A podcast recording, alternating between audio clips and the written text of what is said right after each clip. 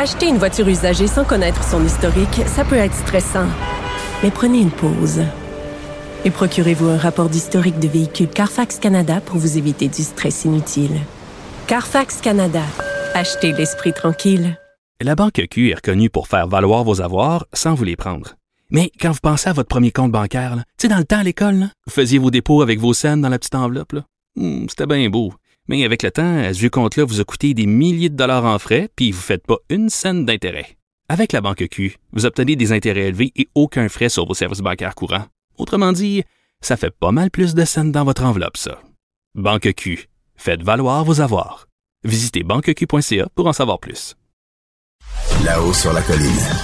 Ce que les ministres n'ont pas voulu dire, va vous le dire. Un groupe de travail sur la rémunération des élus de l'Assemblée nationale a remis son rapport aujourd'hui et il recommande entre autres une importante hausse de salaire de 30 000 On en parle avec un des membres de ce fameux comité. Bonjour, Martin Ouellet. Bonjour Antoine. Martin Ouellet, c'est un ancien député du Parti québécois dans le- la circonscription de René Lévesque sur la côte nord. Vous ennuyez pas, euh, Martin? Non, non, je m'ennuie pas. J'ai- j'ai- J'aime encore la politique. D'être encore dedans, c'est le fun, mais non, mon choix demeure encore euh, senti et assumé. Bon, c'est bien. Je, vais vous lancer une question euh, que plusieurs euh, citoyens se posent. C'est, pas un peu beaucoup, ça, une hausse de 21% alors qu'on est en période inflationniste, perte de pouvoir d'achat. Les fonctionnaires, par exemple, et les employés de l'État sont fait offrir 9% sur 5 ans. Euh, donc, euh, 21% est-ce que c'est pas un peu beaucoup? Non, c'est pas beaucoup parce que pour nous, c'est un rattrapage essentiel à faire. La dernière fois qu'on a révisé le salaire des députés, Antoine, c'est dans les années 2000. Le Ah ouais? rapport Godin, on a fait une correction salariale. Donc, depuis 23 ans, on n'a pas touché absolument pas à la rémunération des élus. Et on le sait, Antoine, le, le travail s'est complexifié, s'est intensifié. Euh, les nouvelles technologies nous amènent d'être 100% connectés de soir, de fin de semaine. On l'a vu par la pandémie aussi. Les nouvelles technologies, le Zoom, le Teams, nous amènent à faire encore plus de rencontres. La sécurité aussi. Donc, si on veut être attractif, je pense qu'il faut euh, corriger euh, cette iniquité-là. Puis, honnêtement, euh, rien n'a été fait depuis les années 2000. Or, euh, on pense que c'est le moment de le faire euh, maintenant. À lire votre description euh, du travail du député, ça a l'air assez intense.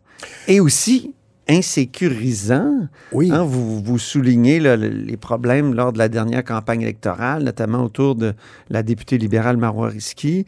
Euh, euh, donc, euh, c'est, cette sécurité-là, elle doit se payer d'une certaine façon? Ben, c'est une contrepartie que les gens doivent accepter s'ils décident de faire la politique comme la contrepartie de laisser sa famille, ses enfants. Mais il faut payer plus cher quelqu'un Ben, il faut qui, payer qui plus court cher. ces risques-là, dans le fond, c'est ça que je veux dire. Ben, il faut être attractif, il faut permettre que les conditions amènent les gens à vouloir s'impliquer. Et si ça veut dire payer un peu plus cher, ben, ça peut permettre, dans certains cas, comme moi, de mettre un système de sécurité à sa maison. Pas que j'ai eu peur, mais veut, veut pas, on est maintenant de plus en plus exposé comme élu.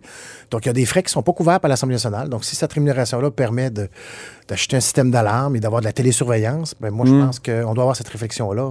Tu l'as dit tantôt, Antoine. Il y a plus de, plus de gens qui sont, qui sont victimes d'intimidation sur les réseaux sociaux. Donc, ça vient qu'une contrepartie. Donc, ça fait partie de l'ensemble des conditions qui ont changé, euh, Antoine, depuis 2000.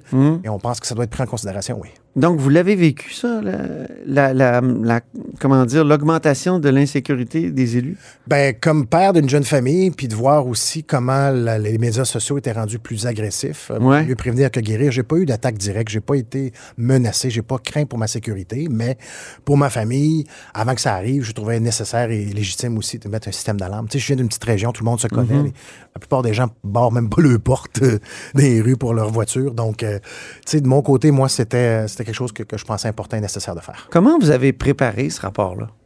Vous, êtes- vous aviez un expert avec vous de Oui, un expert, Jérôme Côté, un expert de la rémunération qui fait ça dans son travail, qui compare des classes d'emploi dans le privé, dans le public. Puis c'est important pour nous aussi de s'inspirer de ce qui s'est fait par le passé. On a regardé partout ailleurs dans d'autres législations.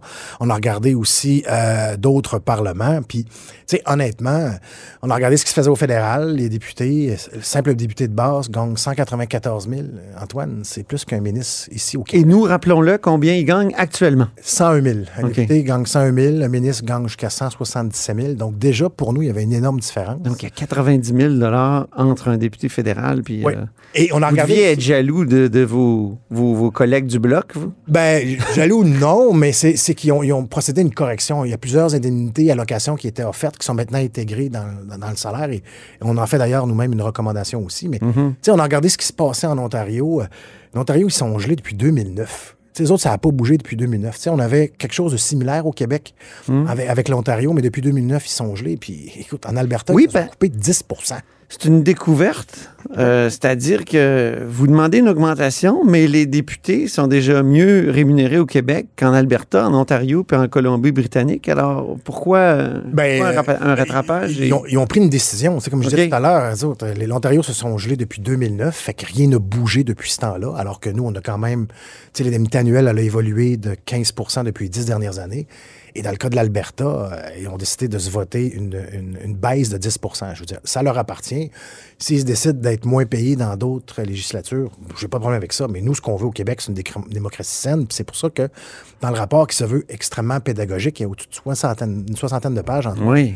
une description de tâches euh, qui n'a jamais été faite à l'Assemblée nationale pour des députés de, de 11 pages. Donc, nous, ce qu'on veut, c'est que les gens soient intéressés, que notre démocratie soit saine, et on pense que ce rattrapage-là est nécessaire pour se comparer avec des emplois dans la fonction publique. Là. Puis, Comme quoi, par exemple? ben, écoute, Antoine, est-ce qu'il est normal qu'un directeur de centre de service, une ancienne commission scolaire, gagne plus cher qu'un député? Nous, on pense que non. Est-ce qu'il est normal que des salariés que le député embauche, une attachée, de, une attachée politique en circonscription, peut gagner jusqu'à 106 000 au top de l'échelle? Un député, c'est 101 000.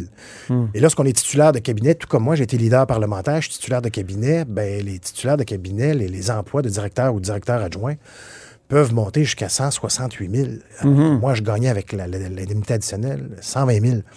Donc, je pense qu'il y a une correction à faire lorsque tes employés gagnent plus cher que Oui, toi. parce que ça, il faut le dire, c'est 101 000, mais ça, c'est le salaire de base. De base. De base, de base. Ouais, il y a 10 députés à l'Assemblée nationale présentement qui ont, Il y a juste 10 sur 120, qui ont l'indemnité de base. sur Ouais. 125 qui ont cette indemnité de base-là seulement. Ouais, seulement. Les autres ont des présidences de commission, Euh, des, des, des- des leaders, des leaders adjoints. Des ministres, Des ministres. euh, ouais. Le gouvernement a nommé euh, plein d'adjoints parlementaires.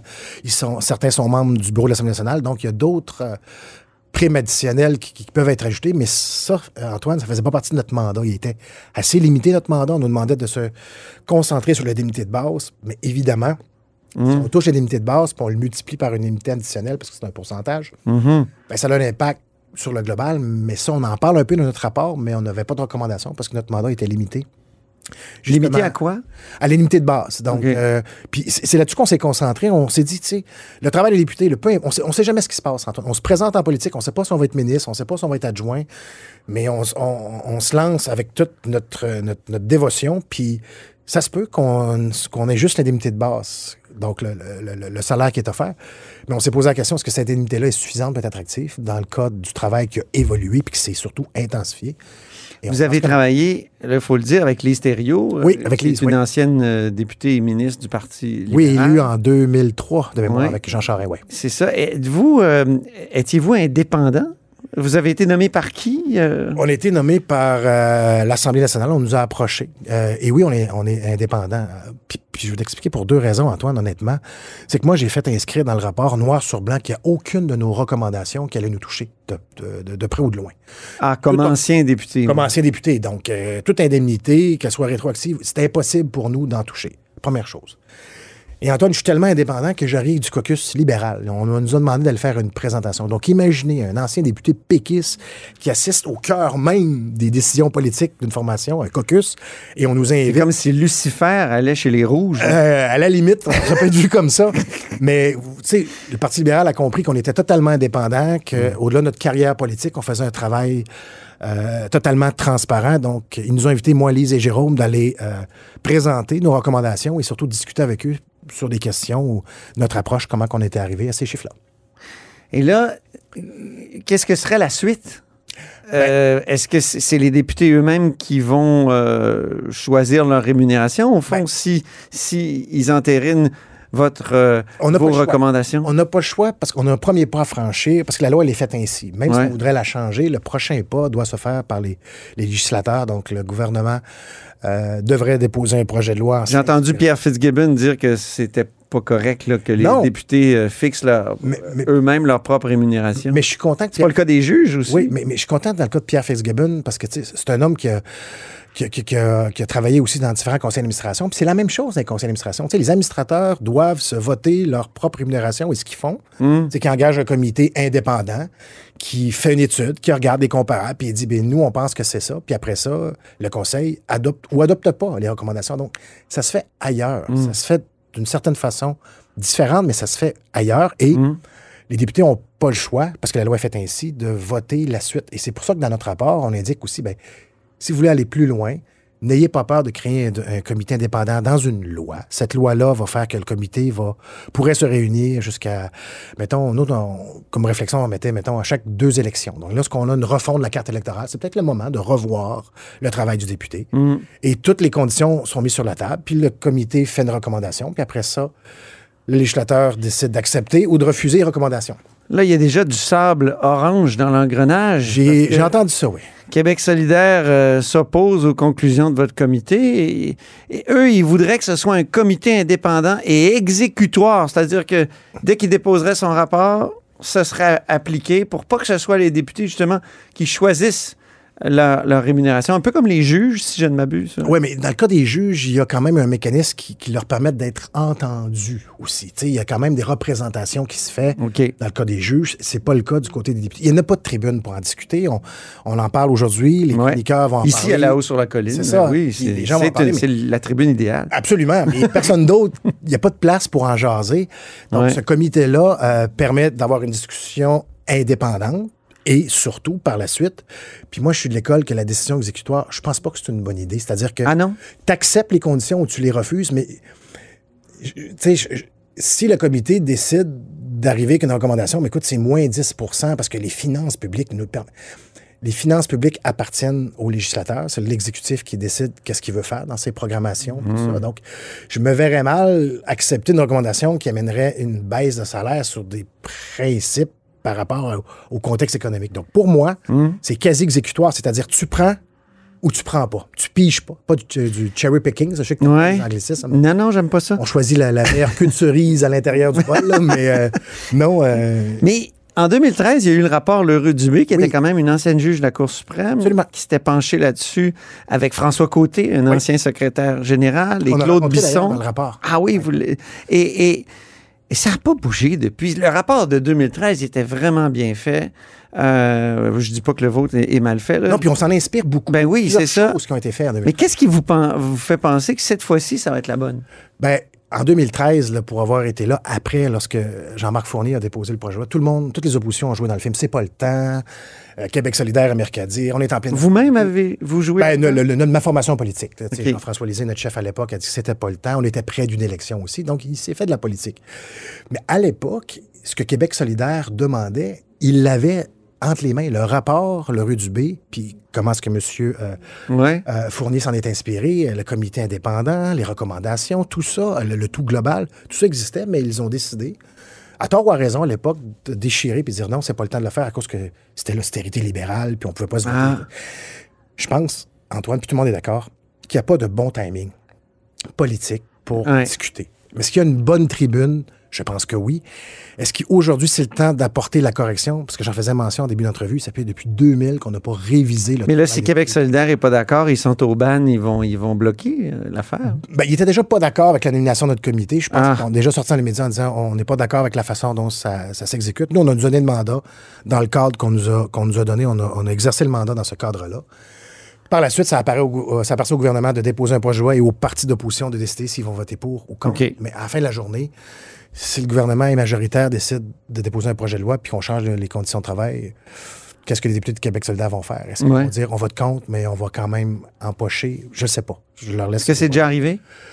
Ben oui, c'est arrivé. Oui. Euh, en, euh, lorsque le gouvernement fédéral a décidé d'imposer Oui, notre euh, la allocation, ouais, on a fait un comité. Moi, j'étais là-dessus. Euh, Sébastien Proux du Parti libéral était là-dessus. Gabriel Nadeau-Dubois était leader à l'époque et était là-dessus aussi. Ah oui. Et donc, on a décidé... Ah, ils, ils imposaient votre allocation, là, Et de- votre ouais. 16 000. là. Non, c'était Euh, 20 000. hein? C'était 20 000, c'est ça. Donc, euh, pour... Puis là, ça vous faisait une baisse de salaire parce que le fédéral Vous l'imposez. l'imposait. Donc, on a adopté euh, euh, une majoration qui tenait compte de cette imposition-là pour avoir le même montant net qui était. Ça, ça a fonctionné? Ben, on l'a Mais adopté. Québec solidaire n'était pas d'accord. Ben, était pas d'accord, mais ils en ont bénéficié. OK. Bon. Diriez-vous qu'il y a de l'hypocrisie? Ah, vous n'êtes plus en politique. Non, mais c'est ça, c'est ça. Il faut que je fasse attention parce qu'on est indépendant. Mais il y a de la politique. Puis Antoine, tu sais, fait longtemps que tu es là-dedans, qui se fait là-dessus. Donc, on dit aux partis politiques, enlevez un petit peu la politique de cette partie-là. Prenez notre rapport pour ce qu'il est, c'est-à-dire euh, des recommandations, euh, je veux pas dire scientifiques, mais on s'est bâti sur des méthodes. Euh, Monsieur Jérôme Côté a travaillé là-dedans. Et c'est ce qui se fait dans le domaine public. Le- C'est comme ça que ça fonctionne. On compare sur des grilles, des analyses, des facteurs, des indicateurs. On arrive à un chiffre. Puis ce chiffre-là, ben, c'est le chiffre qu'on a présenté à notre rapport.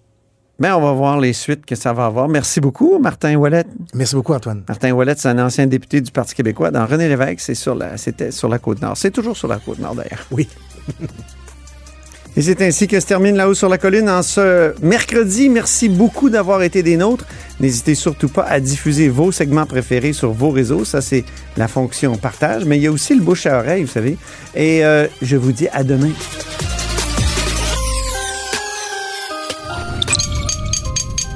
Cube Radio.